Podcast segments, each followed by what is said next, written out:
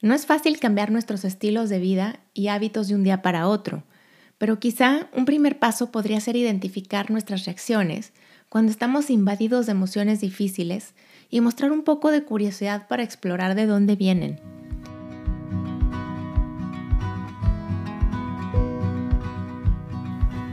Hola, bienvenidos al podcast Bienestar Conciencia. Soy Nicole Fuentes. Los caminos no siempre son planos.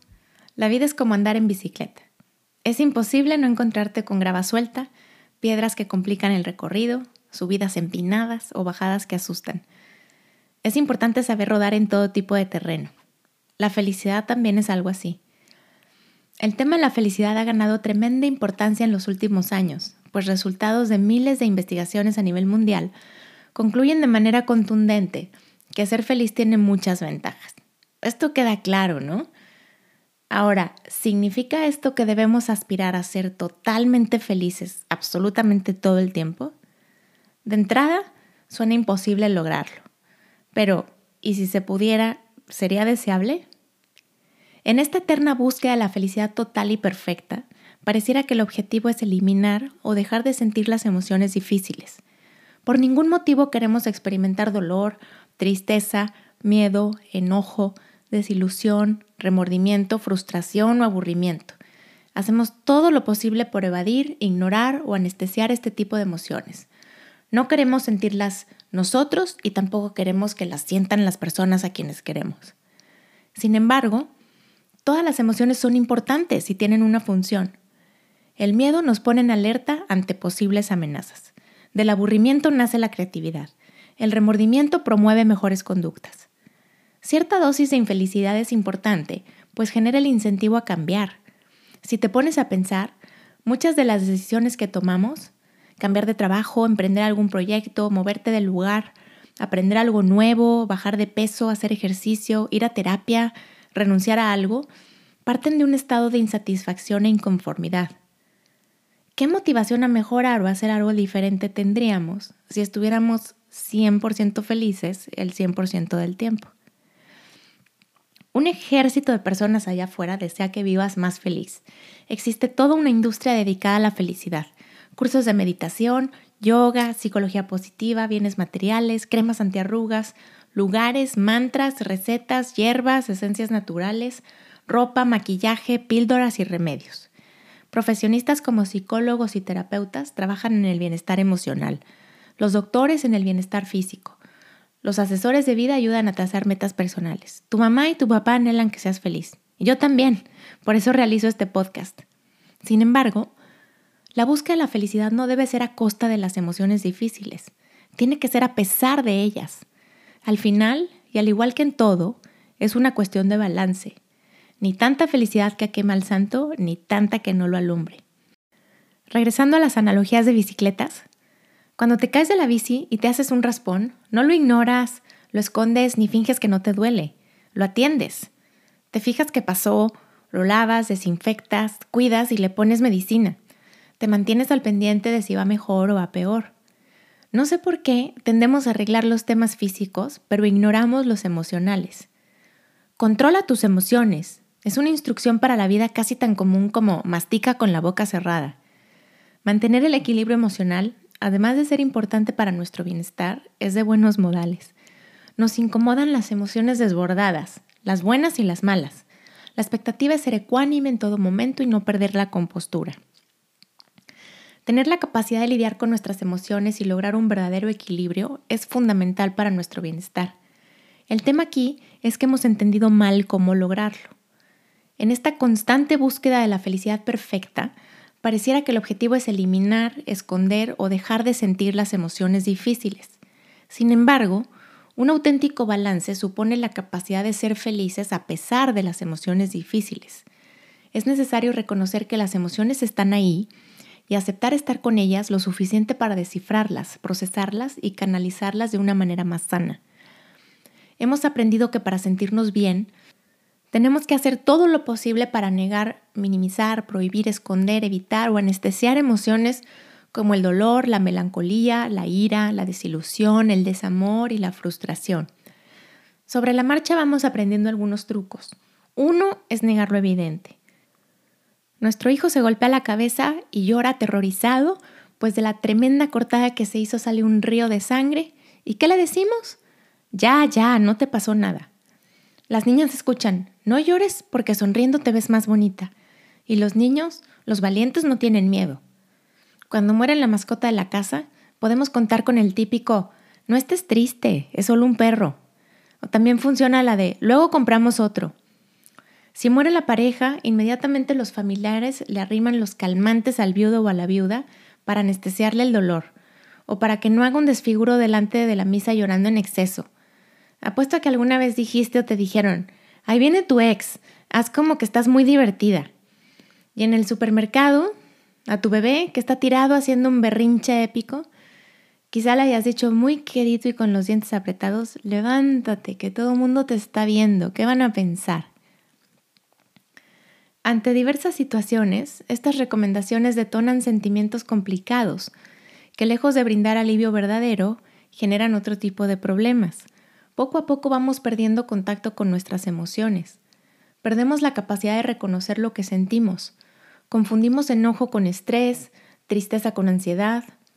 O quizás sabemos exactamente cómo nos sentimos, pero expresarlo con todas sus letras no es políticamente correcto o socialmente deseable y entonces mejor silenciamos nuestro estado de ánimo. Alguien te queda mal con una entrega, te sientes furioso, pero dices, no te apures. Estás triste, pero cuando te preguntan qué tienes, respondes, no dormí bien.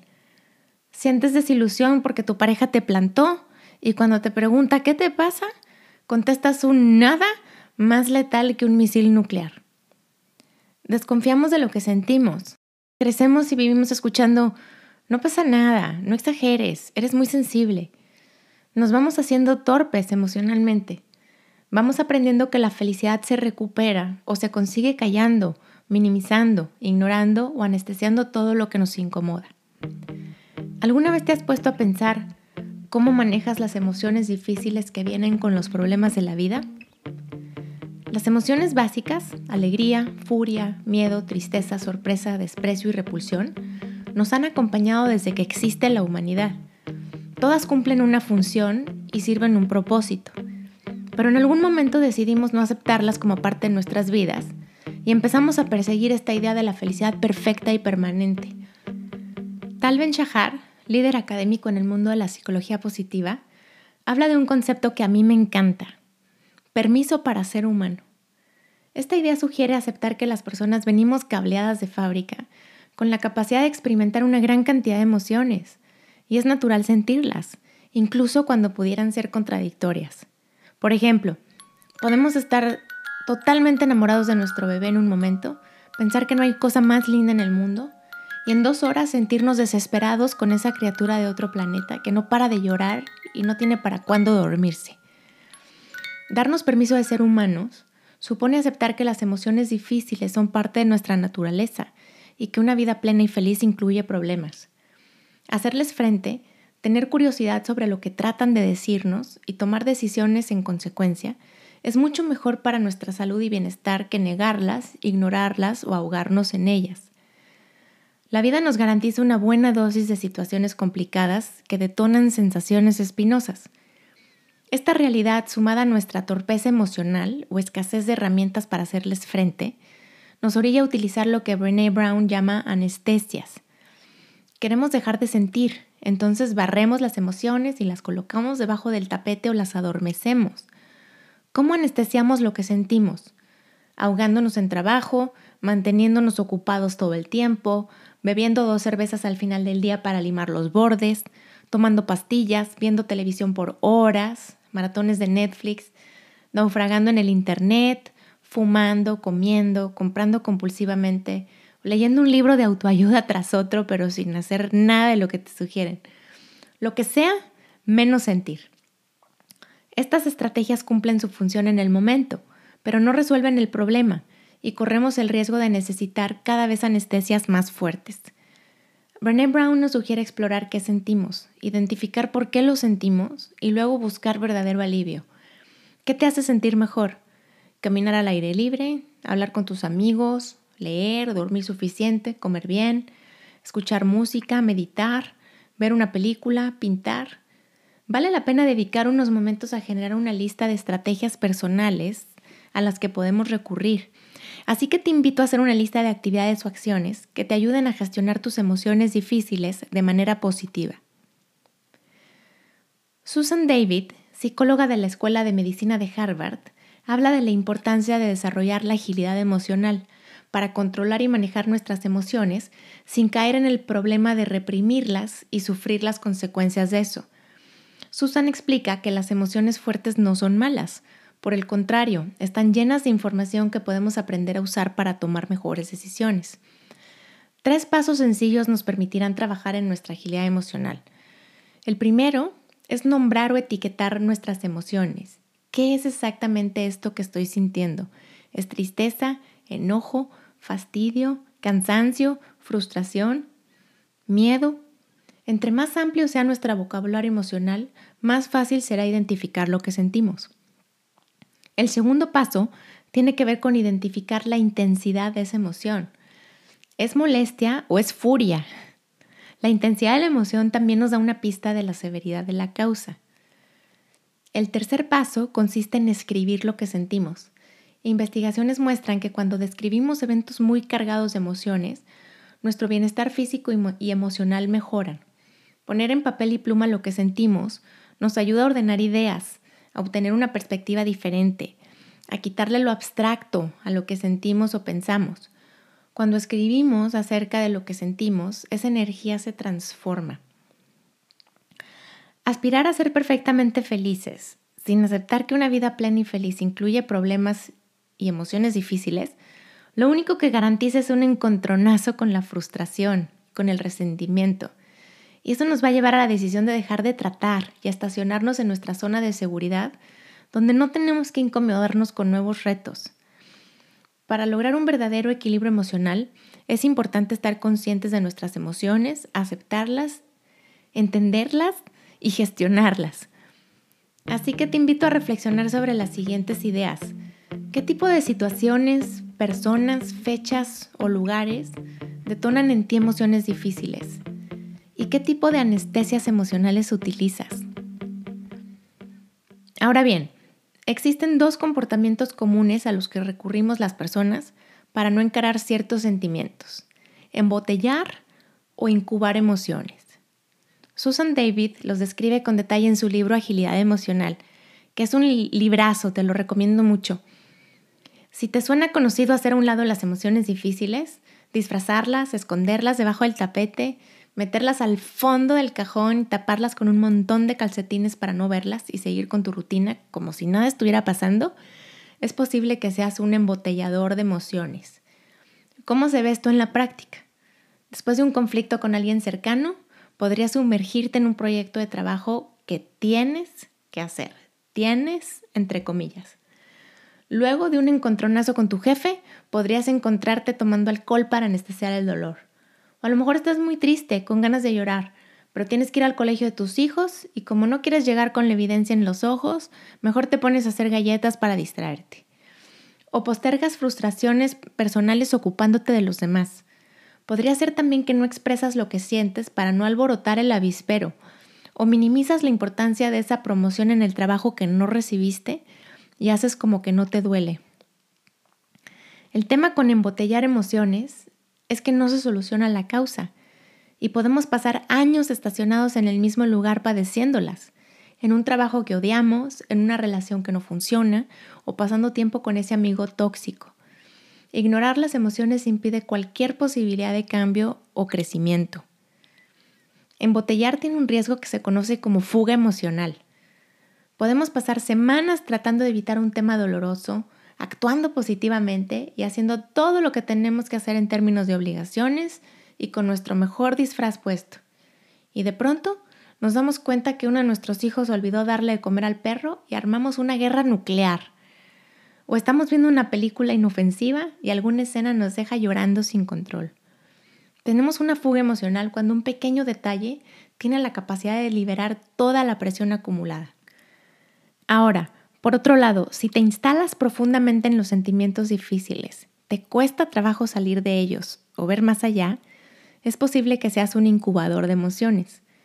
Quizás seas de los que ensaya mentalmente las conversaciones que tendrás con tu jefe o con tu novio, o te reprochas por haber dicho X en lugar de Y, y te castigas por no haber hecho las cosas de diferente manera.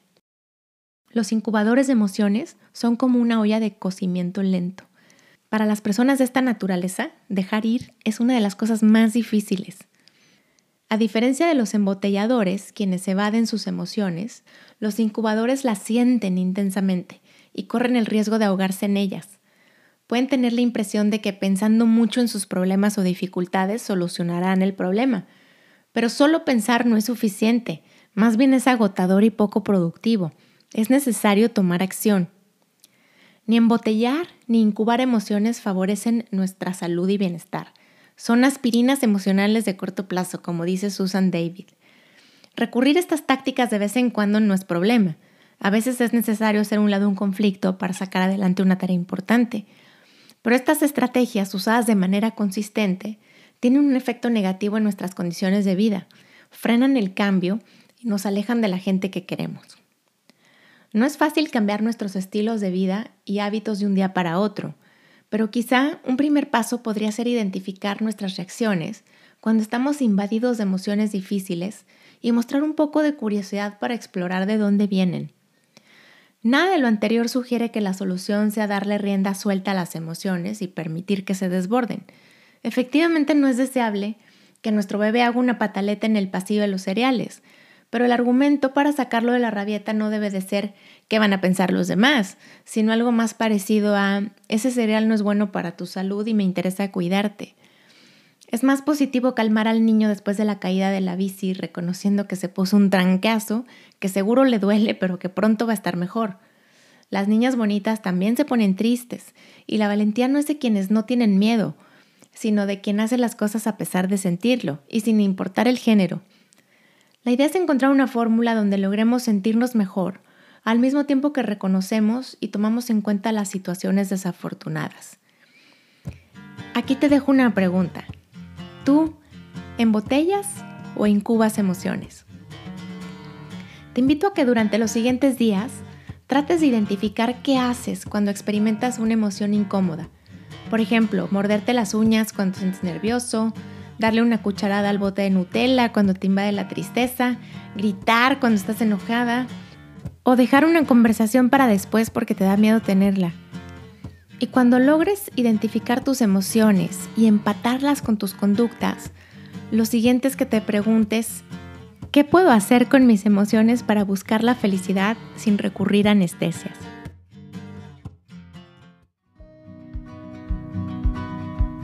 Gracias por estar aquí te espero en el siguiente capítulo. El podcast de Bienestar Conciencia es una producción de ruidoso.mx.